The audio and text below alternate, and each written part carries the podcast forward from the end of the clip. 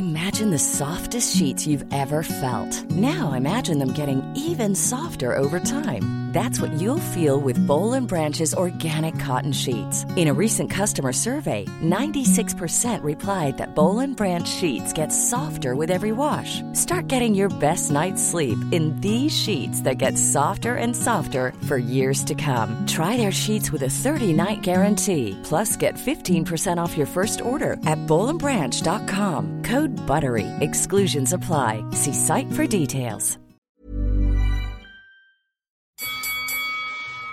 El ratón Macías castiga de derecha y de izquierda al tailandés Chan Robinson Kitrat y el referee Fred Apóstol por fin detiene la pelea. El ídolo mexicano es el nuevo campeón del mundo gallo de la NBA. Cuatro veces fue a la lona el llamado lagarto de fuego y se levantó valiente, pero su lastimoso estado no le permite continuar.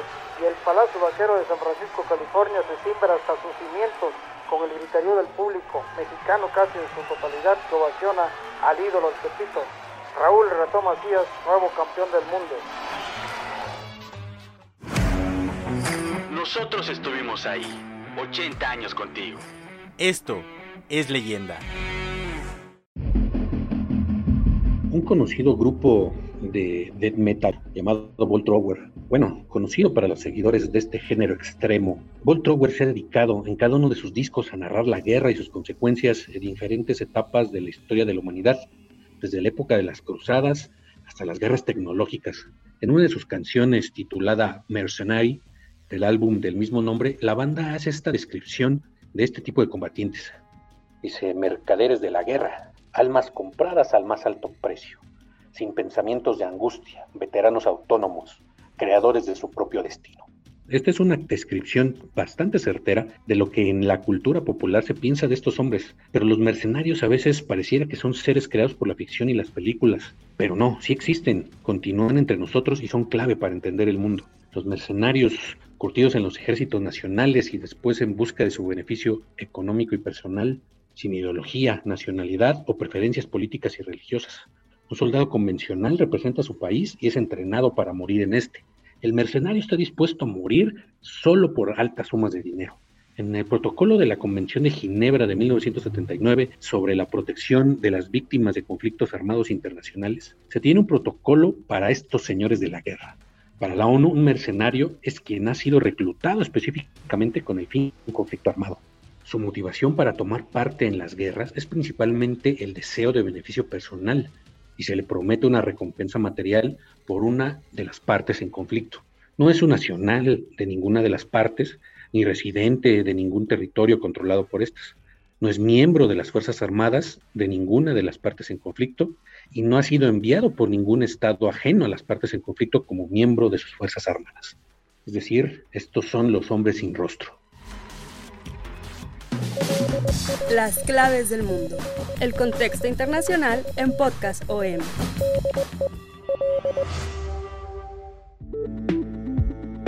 Bienvenidos a las claves del mundo. Soy Víctor Hugo Rico, editor de la sección de Mundo del Sol de México y como todas las semanas les doy la bienvenida y les agradezco por escuchar este podcast de Organización Editorial Mexicana. Esta ocasión pues vamos a seguir con nuestra serie de los mercenarios, el negocio de la guerra.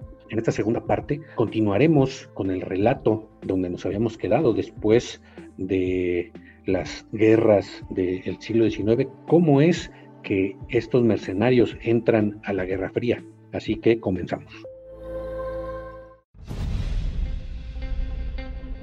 La guerra se transformó de forma radical a lo largo del siglo XX. Lo nacional dio paso a lo geopolítico y las fronteras dejaron de importar tanto. Las batallas ya no se libraban en un espacio determinado y sobrepasaban a los estados-nación.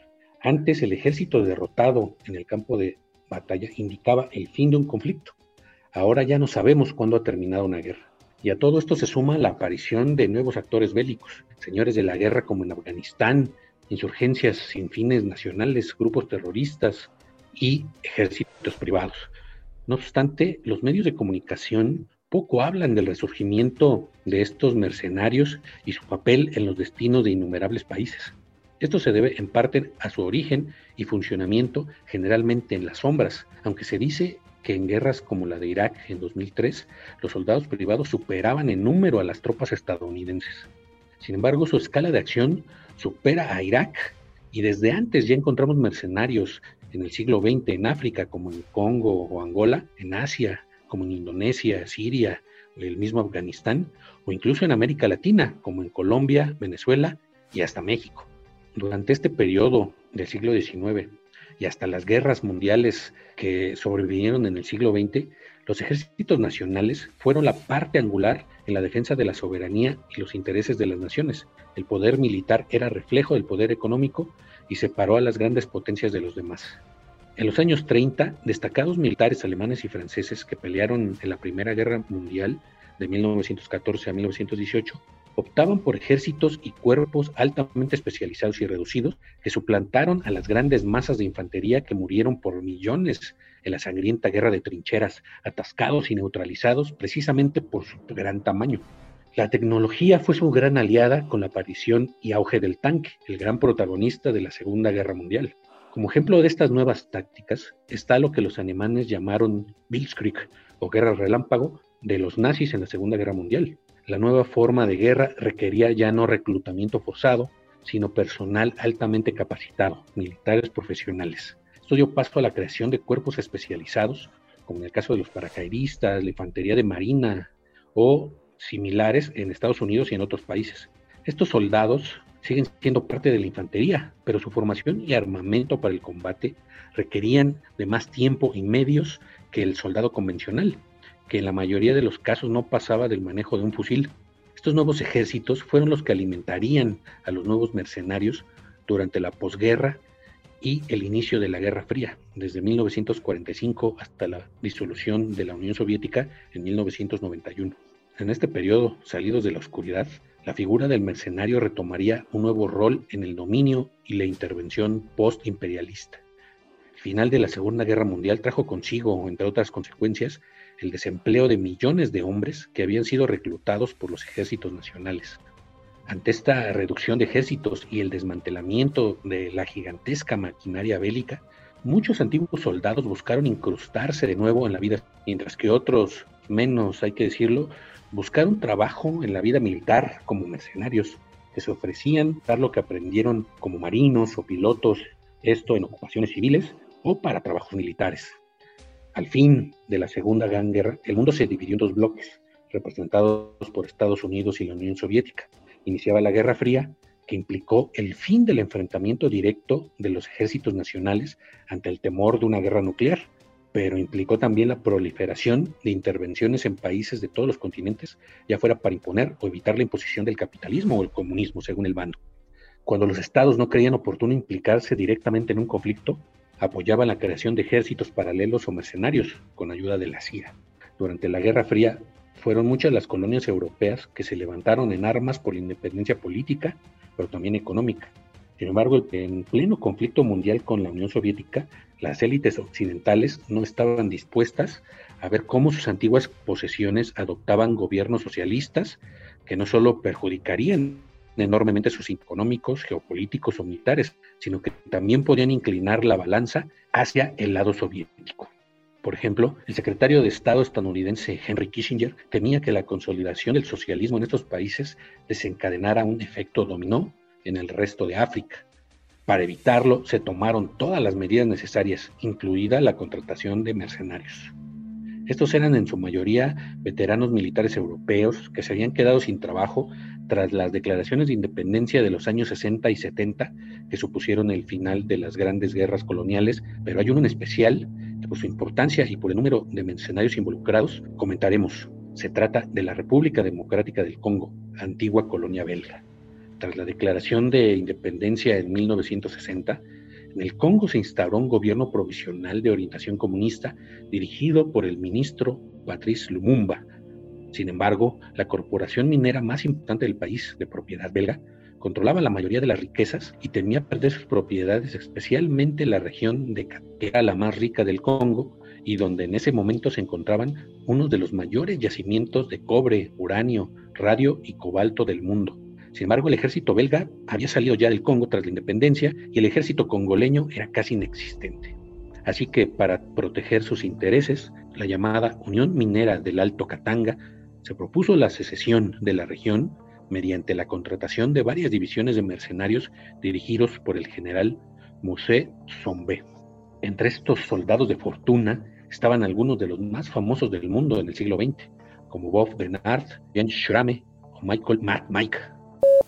Mike Hoare o Mad Mike, quien fue parte del ejército británico durante la Segunda Guerra Mundial, es considerado el mercenario más famoso del mundo. Fue un controvertido soldado anticomunista que participó en la campaña militar del Congo belga y también en un fallido golpe de Estado en las Islas Seychelles.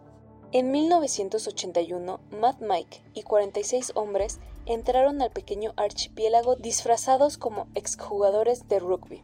Sin embargo, una tonta pelea por estar en la fila equivocada en el aeropuerto acabó delatándolos y terminaron secuestrando un avión de Air India para regresar a Sudáfrica, convirtiéndose en objeto de las burlas de la prensa internacional. Renard dirigía un destacamento de paracaidistas y mercenarios franceses, mientras que el irlandés Matt Mike comandaba un buen número de mercenarios sudafricanos. Su trabajo era entrenar a unos 2.000 soldados congoleños y a pesar de ser ellos poco más de 100 mercenarios, el ejército privado de Tsombé estaba fuertemente armado y preparado. La crueldad de sus acciones les hizo ganarse el apodo Les Affreux, o Los Terribles en francés, un apodo que acompañaría a Denard toda su vida. Ba invocó varias veces a la ONU para que frenase la matanza, pero no fue hasta que pidió el apoyo de la Unión Soviética que la comunidad internacional se dignó a prestar atención e intervenir. Temiendo que el Congo se fuera al bando soviético, la CIA estadounidense entró en escena y planeó un golpe de Estado encabezado por un general que pasaría a la historia por su brutalidad, Mobutu Sese Seko, entrenado por mercenarios. Sese Seko echó a Lumumba del poder y lo enviaría a Katanga, donde el general Chombe y sus aliados mercenarios lo fusilaron. El asesinato de Lumumba desató una rebelión por todo el país conocida como la rebelión de Simba, así que las brigadas mercenarias tuvieron mucho trabajo y se convirtieron en el terreno en los amos del país, especialmente recordado el Comando 5, dirigido por este famoso mercenario de la época apodado Mad Mike. Sin embargo, los militares no eran los únicos que contaban con ayuda extra. Los rebeldes Simbas recibieron un destacamento de soldados cubanos comandados por el mismísimo Ernesto Che Guevara. Aún así, el poder combinado de mercenarios y ejército fue demasiado para que se dieron finalmente en 1967 ante el nuevo presidente. Al final, Mobutu Sese Seko terminó expulsando a todos los mercenarios del Congo, le cambió el nombre al país y le puso Zaire, nacionalizó las propiedades de la compañía minera belga y mantuvo el poder hasta 1997, lo que le permitió hacerse con una de las mayores fortunas del siglo XX y ser recordado como el prototipo de dictador africano. Ni los mercenarios saben a veces para quién trabajan. Y hablando del Che y Cuba, otro caso emblemático del uso de mercenarios en la década de los 60 del siglo pasado fue la invasión de Bahía de Cochinos. La CIA reclutó un ejército de mercenarios apoyados por la Marina y la Fuerza Aérea de Estados Unidos. En su mayoría eran cubanos residentes en ese país, pero también de otras nacionalidades, incluso estadounidenses. Su fin era crear una cabeza de playa desde donde invadir Cuba y derrocar al gobierno revolucionario de Fidel Castro. Pero como todos sabemos, la acción terminó en un sonado fracaso en menos de tres días y ha sido una de las peores fallas en la historia de las industrias mercenarias. Y así fue que el enfrentamiento del de soviético y estadounidense llevó a mercenarios a participar en guerras como las de Corea de 1950 a 1953 o de Vietnam incluso de 1968 a 1975. En esta guerra y en la de Corea participaron cerca de un millón de soldados de Estados Unidos, además de un número considerable de otras nacionalidades, entre ingleses, australianos, etcétera, contratados como mercenarios y particularmente coreanos y vietnamitas. Sin embargo, la Guerra Fría terminó y la época dorada del negocio de las guerras privadas estaba todavía por venir, con el surgimiento de las llamadas compañías militares privadas que mostrarían al mundo, sobre todo en las guerras de Irak y Afganistán, todo su poderío y todo el negocio multimillonario que hay detrás del negocio de la guerra. Illich Ramírez, mejor conocido como Carlos el Chacal, también fue llamado el mercenario más famoso del siglo XX. Autor de múltiples atentados y secuestros entre las décadas de los 70 y 80, el Chacal no se consideraba ni un mercenario ni un terrorista, sino un revolucionario de profesión. Pasó a la historia principalmente por el secuestro durante más de tres días de varios ministros del petróleo durante la cumbre de la OPEP en Viena en 1975, bajo las órdenes del líder libio Muammar Gaddafi y Al-Fatah, el brazo militar del Frente Popular para la Liberación de Palestina. Se consideraba un revolucionario, pero recibió grandes sumas de dinero por sus acciones, hasta su detención en 1994. Y así es como damos fin a este segundo capítulo de Los Mercenarios, el negocio de la guerra. Los esperamos la próxima semana en otra emisión de Las Claves del Mundo. Y pues le recordamos que eh, nos pueden escuchar en todas las plataformas que están disponibles, ya sea Acast, Apple Podcast, Google Podcast, Spotify, Deezer, Amazon Music. Y también nos pueden escribir al correo podcast.om.com.mx o en Twitter arroba el sol de México. Desde ahí pueden escuchar toda la oferta que Organización Editorial Mexicana tiene para ustedes, incluyendo Las Claves del Mundo, donde pueden escuchar todos nuestros podcasts, que ya tenemos más de un año de estarlos produciendo para usted. Y así nos despedimos. Muchas gracias por su atención y nos vemos el próximo lunes.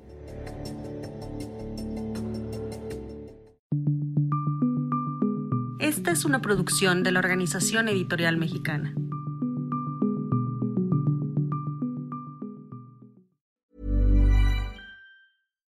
If you're looking for plump lips that last, you need to know about Juvederm lip fillers. With Juvederm Volbella XC and Juvederm Ultra XC, your lip look, whether it's subtle or bold, can last up to one full year with optimal treatment and no additional maintenance. Find a licensed specialist and see if it's right for you at juvederm.com today. That's J U V E D E R M.com. Add fullness to lips in adults over 21 with Juvederm Volbella XC or Juvederm Ultra XC. Do not use if you have severe allergies or a history of severe allergic reactions, or if you're allergic to lidocaine or the proteins used in Juvederm. Tell your doctor if you have a history of scarring or taking medicines that decrease the body's immune response or that can prolong bleeding. Common side effects include injection site redness, swelling, pain, tenderness, firmness, lumps, bumps, bruising, discoloration, or itching. As with all fillers, there's a rare risk of unintentional injection into a blood vessel, which can cause vision abnormalities, blindness, stroke, temporary scabs, or scarring. For full important safety information, visit juvederm.com.